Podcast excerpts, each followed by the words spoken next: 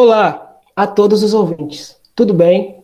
Eu sou Samuel Santos, discente do curso superior em Gestão Pública da Universidade Federal do Recôncavo. Sejam muito bem-vindos ao nosso podcast. Considerando a indissociabilidade entre o ensino, pesquisa e extensão, o PET, Programa de Educação Tutorial, prevê no bojo de seus projetos o Integra PET, que é um grupo formado de estudantes de três programas diferentes, do grupo de pesquisa UFRB Recôncavo e Conexão, do PET Mata Atlântica e PET Socioambientais, que tem como objetivo propor reflexões para o desenvolvimento regional a partir da elaboração de propostas interventivas em torno de temáticas, dilemas e questões do recôncavo. E uma das nossas temáticas, no processo de execução de atividades, gira em torno da economia solidária. Por isso, Nesse episódio de podcast, queremos discutir a Lei número 2770, de 20 de setembro de 2021, sancionada pela Prefeitura do município de Cruz das Almas, que trata da política municipal de fomento à economia solidária. Para conversar melhor sobre o assunto, temos a honra de ter aqui presente o senhor Pedro Melo, que é vereador em Cruz das Almas. Desde já, quero passar o espaço nesse momento para que o senhor se apresente. Primeiro, agradecer o convite aí do grupo, do movimento da universidade. Eu sou filho de um artesã de mão cheia. Historicamente, a gente percebe a dificuldade que essa categoria tem em se organizar, encontrar espaço de comercialização e de colocar seus, expor seus produtos para também tirar aí renda, para também sobreviver. Eu sou Pedro Melo, sou vereador pelo Partido dos Trabalhadores aqui em Cruz das Almas e tive a grata felicidade e a honra de poder é, criar essa lei importante que trata da política de fomento da economia solidária de Cruz das Almas e da outras providências. Agradecemos de estar aqui conosco. O primeiro objetivo do artigo 3 da referida lei destaca que esta é uma política que visa contribuir para a concretização dos preceitos constitucionais dos cidadãos e cidadãs para terem o direito de uma vida digna. Nesse sentido, como estes espaços de comercialização solidários são impulsionados no recôncavo enquanto estratégia includente e democrática, senhor vereador?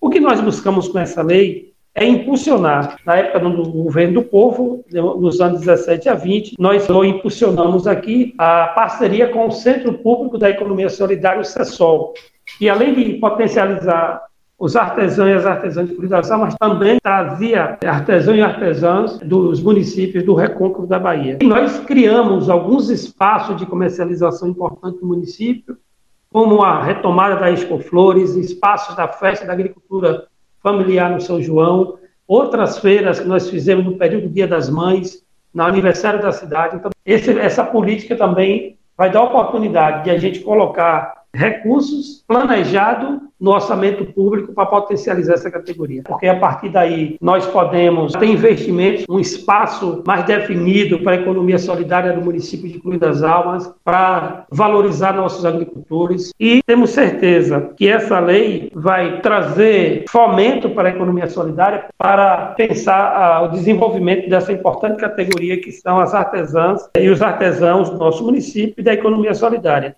além de termos recursos para fortalecer estes grupos, o senhor acrescentaria algo a mais? Primeiro, é considerar essa categoria também como, vamos dizer assim, produtora da vida, produtora da cultura do município. Além da vez, também dá voz a partir de uma lei municipal que garante direitos. Além disso, junto com a própria Universidade Federal da Bahia, do Recôncavo da Bahia, que está aqui no nosso território, como também outros atores ou instituições públicas ou privadas que podem potencializar essa categoria. Então, penso que essa lei ela cria oportunidades, possibilita ganhos para a categoria e também faz com que esse público possa ter ali um norte que direciona a sua produção, sua organização na luta por políticas públicas. E essa é uma função das políticas públicas, instruir por meio de políticas a prevalência de ações em favor de segmentos econômicos e socialmente desprivilegiados da sociedade. Gostaria que o senhor pudesse nos dizer como a economia solidária contribui para a geração de riqueza, melhoria da qualidade de vida e promoção da justiça social. É a partir, primeiro, de criando os espaços de comercialização, segundo, investimento público para que se amplie e potencialize a sua produção de, com mais qualidade. Também nós podemos dizer que no capitalismo quem gera a vida ainda é o dinheiro. Então a venda também dos produtos, da sua produção, vai melhorar a vida, principalmente das mulheres, e no, ainda no Brasil estão disputando o mercado de trabalho. Nessa perspectiva, com a participação das mulheres, nós podemos dizer que nós vamos me mexendo na justiça social e as mulheres vão ganhando mais espaço ainda na sociedade e as artesãs também vão ah, disputando esse espaço de comercialização e assim colocando seus produtos em evidência. Muito bom. E é nesse sentido que eu encaminho para a última pergunta. Quais são as formas organizativas de funcionamento da economia solidária destes segmentos que eu acabei de citar, que o senhor poderia falar, porque assim conseguimos apoiar e disseminar por meio de exemplos práticos o funcionamento dessas atividades para que os ouvintes consigam conhecer. A gente pode dizer que a economia solidária aqui no município, das aulas, né? temos associações coletivas, temos também grupos individuais, produções individuais também que, que acontece. Nós vimos crescer nesse, nesses últimos quatro anos um grupo importante que são, a gente chama o grupo dos floristas, que são as pequenos e, e médias produtores de plantas ornamentais e outras aqui no município. Nós já temos uma nova associação aqui de artesãs de Cruz das Almas. Nós temos outros, muitos grupos produtivos vão poder lutar para que as leis sejam colocadas em prática. Acredito muito na força da juventude para fazer com que as leis sejam cumpridas aqui em nossa cidade.